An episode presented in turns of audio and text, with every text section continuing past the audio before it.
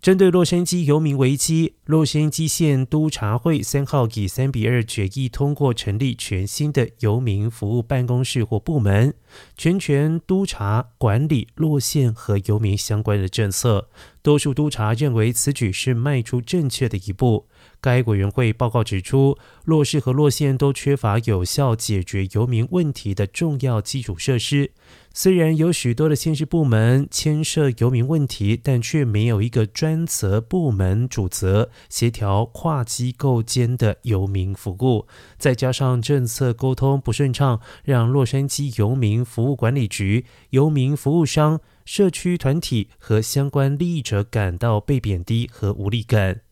委员会也呼吁持续搜集并且共享游民计划有效性的具体数据，让县辖市机构都可以有个共享的游民管理信息系统。